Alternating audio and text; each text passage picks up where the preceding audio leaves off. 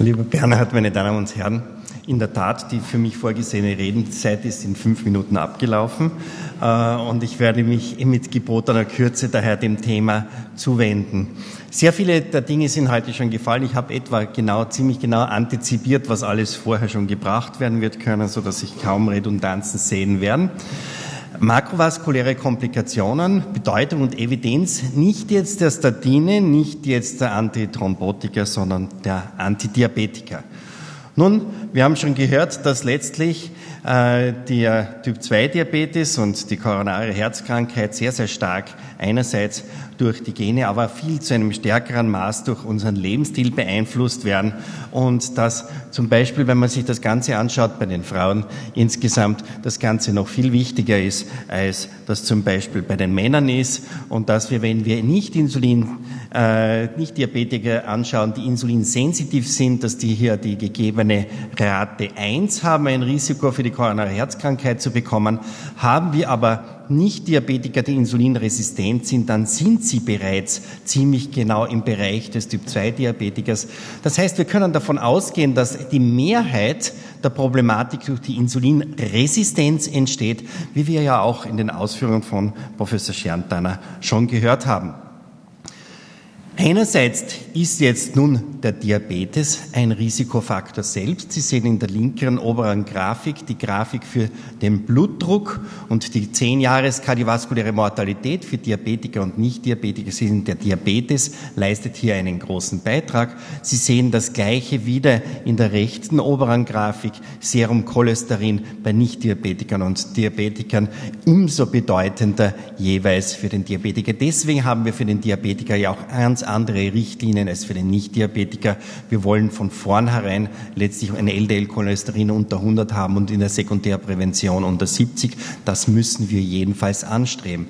Aber auch die Fastenglucose und die postprandiale Blutglucose zeigen jetzt in Meta-Analysen sehr, sehr gut diese Korrelation mit kardiovaskulären Erkrankungen, sodass das Ganze schon auch relevant zu sein scheint. Und Sie sehen, dass die postprandiale Blutglucose hier noch etwas stärker prädiktiv ist, eine, ein Ergebnis, das sich durch viele Studien durchzieht und dem wir heute, glaube ich, auch schon Glauben schenken können.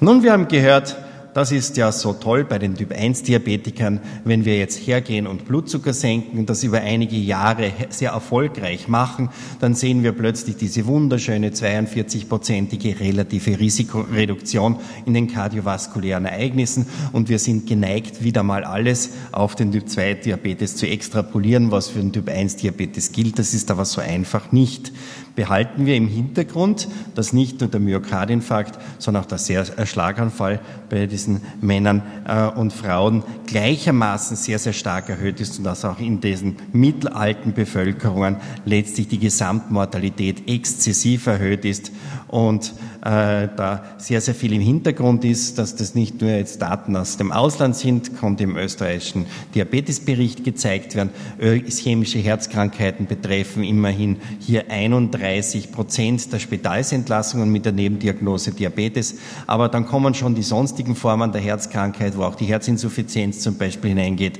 25 Prozent zerebrovaskuläre Erkrankungen, 19 Prozent. Wenn man das Ganze zusammenrechnet, dann kommt man auf drei Viertel der Patienten. Es gibt aber hier noch andere Krankheiten der Arterien.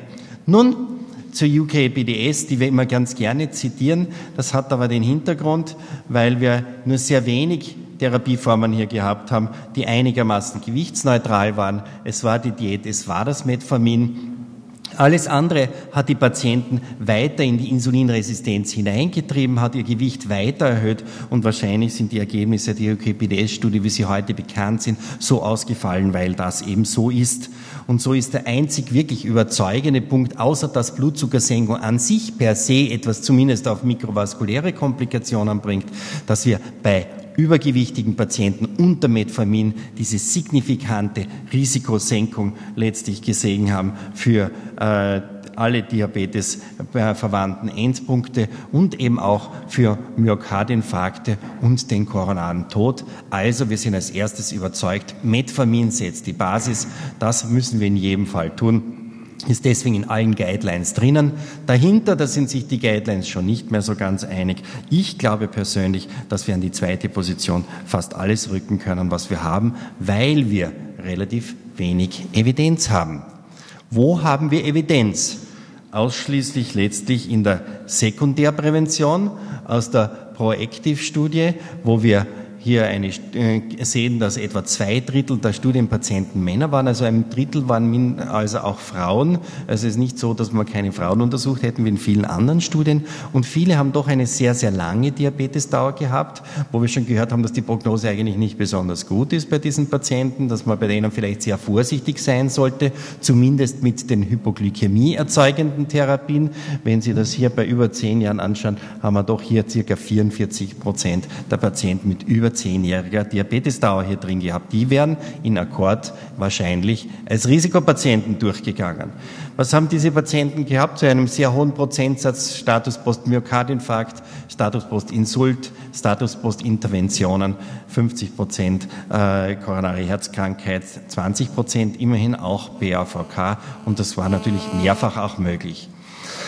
Die Patienten, die in diese Studie eingeschlossen worden sind, und das ist eigentlich auch etwas, was mit Akkord sehr vergleichbar ist, die haben unglaublich viele Therapien gehabt und es gab nur sehr wenige Patienten, jetzt zum Beispiel nur ein Metformin hatten. Es gab sehr wenige, die nur so viele Harnstoffe hatten. Alle Kombinationen waren letztlich auch relativ häufig drinnen. Und letztlich als Partner in Mono- oder Kombinationstherapien waren Metformin in über 60 Prozent so vielen Harnstoffe, in über 60 Prozent der Fälle, aber auch Insulin in einem Drittel der Patienten schon zu Studienbeginn vorhanden. Nun, was ganz am Anfang heute vielleicht nicht gesagt worden ist, der primäre Endpunkt, der in dieser Studie geplant worden ist, der war eigentlich zwar vom Trend her richtig, wir sind ja heute schon mit ein paar Prozent bei den makrovaskulären Erkrankungen zufrieden, aber letztlich war das nicht signifikant und das ging letztlich darauf hin zurück, dass, ah, ups, da, weil letztlich in dieser Studie vor allem auch die Beinrevaskularisation zum Beispiel in der Bioglitazon-Gruppe häufiger waren als in der Placebo-Gruppe. Die Koronarrevaskularisation waren in beiden Gruppen etwa gleich. Alle anderen Endpunkte waren in der Bioglitazon-Gruppe eigentlich günstiger. Was können wir daraus lernen? Dass es unklug ist, harte Endpunkte zusammen mit weichen Endpunkten in eine Auswertung hineinzugeben. Die Studie haben nicht wir Diabetologen erfunden, sondern ein paar Gefäßchirurgen. Ich möchte das jetzt nicht abwertend sagen, aber man, als Diabetologe ist man da etwas erfahrener, glaube ich, was solche Studiendesigns letztlich betrifft. Wenn man jetzt den harten Endpunkt von Tod, Myokardinfarkt oder Schlaganfall ansieht, sieht man hier eben die bekannte 16-prozentige relative Risikosenkung, auf die ich dann nachher im Detail noch eingehen werde. Was sollte man aus dieser Studie noch lernen? Was waren besondere Risikofaktoren? Gerade was in unserer Zeit heute viel stärker in den Mittelpunkt gerückt wird, der vorangegangene Schlaganfall, der sehr, sehr hoch mit weiteren Ereignissen letztlich im Zusammenhang war. Auch das Rauchen letztlich, das Kreatinin, haben wir ebenso gehört, die Niereninsuffizienz, aber auch die PAVK zum Beispiel und ein schlecht eingestelltes H1C. Das hat sich also durchaus als äh, wichtig gezeigt. Protektiv war sicher der Einsatz von Statinen, die Bioglitizonbehandlung, also durchaus etwas, was wir glauben können. Das war sicherlich teilweise auch dadurch bedingt, dass in dieser Studie auch eine etwas bessere Einstellung unter dem Bioglitazon erzielbar war.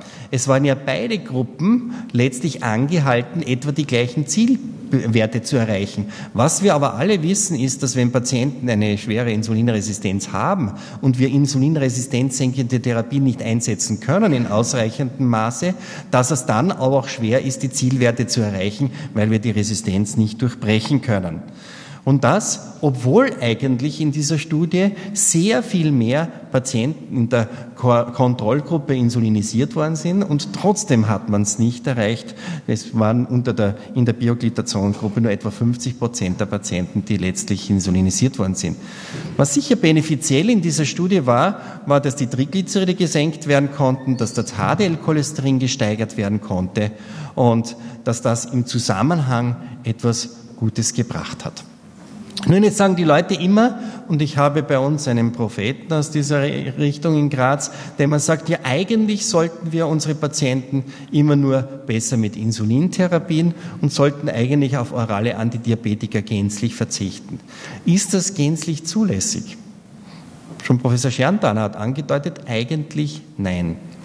In der Digami-2-Studie, die äh, letztlich bei Patienten durchgeführt wurde mit akutem Myokardinfarkt, wo man Insulin und Glukoseinfusionen gegeben hat und Diabetes, hat man die niedrigste Mortalität in der Gruppe gehabt, die eigentlich als die Kontrollgruppe bezeichnet worden ist, die die oralen Antidiabetika gehabt hat, während in Patienten, die verschiedene Insulinregimes da drinnen gehabt haben, einmal nur akut und dann wieder irgendwas oder längerfristig, die haben nicht besser abgeschnitten und haben sogar eine erhöhte Mortalität gehabt und auch die Schlaganfälle und die Reinfarkte sind größer geworden.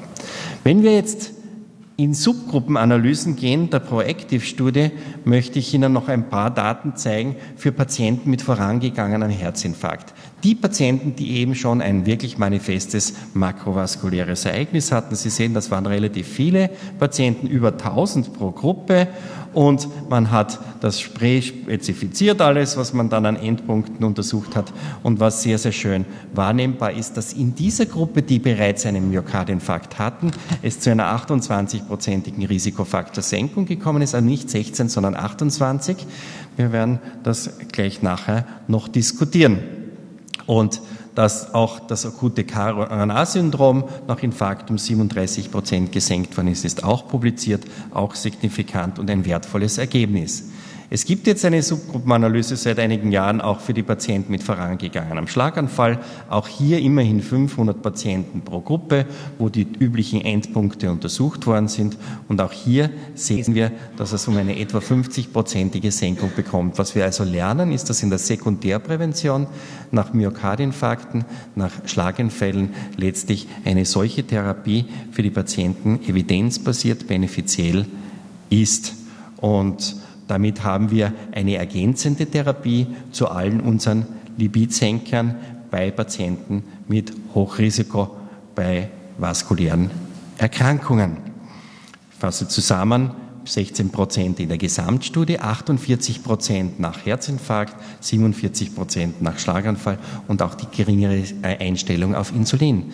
Aber etwas mache ich Sie aufmerksam, wenn man ein guter Statistiker ist, dann muss, weiß man natürlich, wenn 16 Prozent für die Gesamtgruppe gilt und sensationelle Raten für die Leute nach Myokardinfarkt, Schlaganfall bestehen, dann heißt das, dass in der Rest der Gruppe nicht so viel zusätzlich an Endpunkten passiert ist. Das ist etwa das, was wir für die gesamte Medikation Medikamentengruppe letztlich in der Primärprävention ja auch schon beobachtet haben. Aber ich möchte diese erreichte Risikosenkung, die nach drei Jahren erreicht worden sind, in dieser Studie ein bisschen pointieren noch. Wir hören immer, dass die Lipidsenkerstudien ganz großartig gelaufen sind, dass sie für die Diabetiker und äh, unsere, all unsere Patienten unglaublich gut gelaufen sind. Wenn wir hier die CARE-Studie anschauen, eine klassische Studie in der Sekundärprävention mit Bravastatin, die nach fünf bis sechs Jahren eine 25-prozentige Risikosenkung gebracht hat, hat die nach drei Jahren exakt null Prozent letztlich Risikosenkung gebracht insgesamt. Das heißt, die 16 Prozent die wir jetzt gerade vorher gesehen haben, die machen sich eigentlich nach drei Jahren gar nicht so schlecht.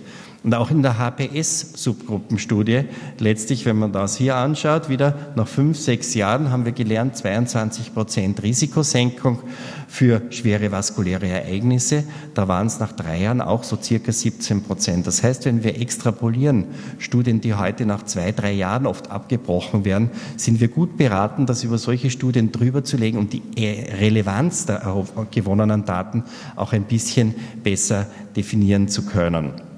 Ich fasse zusammen, dass wir also eigentlich mit dem Metformin auf Endpunkte interessante Daten haben, dass wir mit dem Insulin keine besonders interessanten Daten haben und dass wir mit dem Bioglitazon zumindest für die äh, Patienten nach Myokardinfarkt und Schlaganfall recht gute Datenlagen haben und das überzeugend für unsere Patienten einsetzen zu können.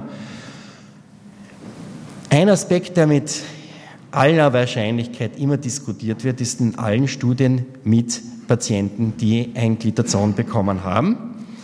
Und ich will Ihnen aber zeigen, dass man das nicht unbalanciert tun sollte. Natürlich sind unter Glitazonen äh, letztlich Herzinsuffizienzen häufiger, aber das gilt auch für viele andere Präparate. Schauen Sie zum Beispiel auch an, Insulin führt auch zum Beispiel in vielen, vielen äh, Untersuchungen, und hier sind sehr, sehr viele Patienten hinterlegt in dieser Untersuchung, zu einer deutlichen Steigerung der Herzinsuffizienzen. Auch Insulin führt zu einer vermehrten Flüssigkeitsretention und auch wir sehen nicht so selten, wenn wir Patienten auf Insulin geben, dass auch diese eine Herzinsuffizienz bekommen, ebenso wie das eben auch bei den Patienten mit einem Glitazon möglich ist. Wenn wir, sich, äh, wenn wir uns heute die Mortalität bei Herzinsuffizienz anschauen und den Einfluss von Diabetes und Insulintherapie anschauen, muss uns klar sein, dass der Nichtdiabetiker die geringste Mortalität hat der Diabetiker eine unwesentlich erhöhte, der Diabetiker mit Insulin, und das sind Daten, äh, die schon sehr wichtig sind, aber auch eine sehr, sehr hohe Mortalität hat. Das äh, heißt, dass auch bei Patienten mit Herzinsuffizienz nicht notwendigerweise eine Insulintherapie von vornherein besser sein muss als jede andere Therapie. Wenn wir dann aber vergleichen, und das möchte ich Ihnen abschließend mitgeben, wie das bei Patienten ausschaut der, mit All-Cause Mortality, die wirklich adjustiert ist für viele klinische Charakteristiken, dann können wir deutlich sehen, dass die, der Prozentsatz der Patienten, die letztlich einen Insulinsensitizer haben oder Patienten, die ein Metformin haben, also auf jeden Fall nicht schlechter ist, als wenn man diese Therapien nicht gibt.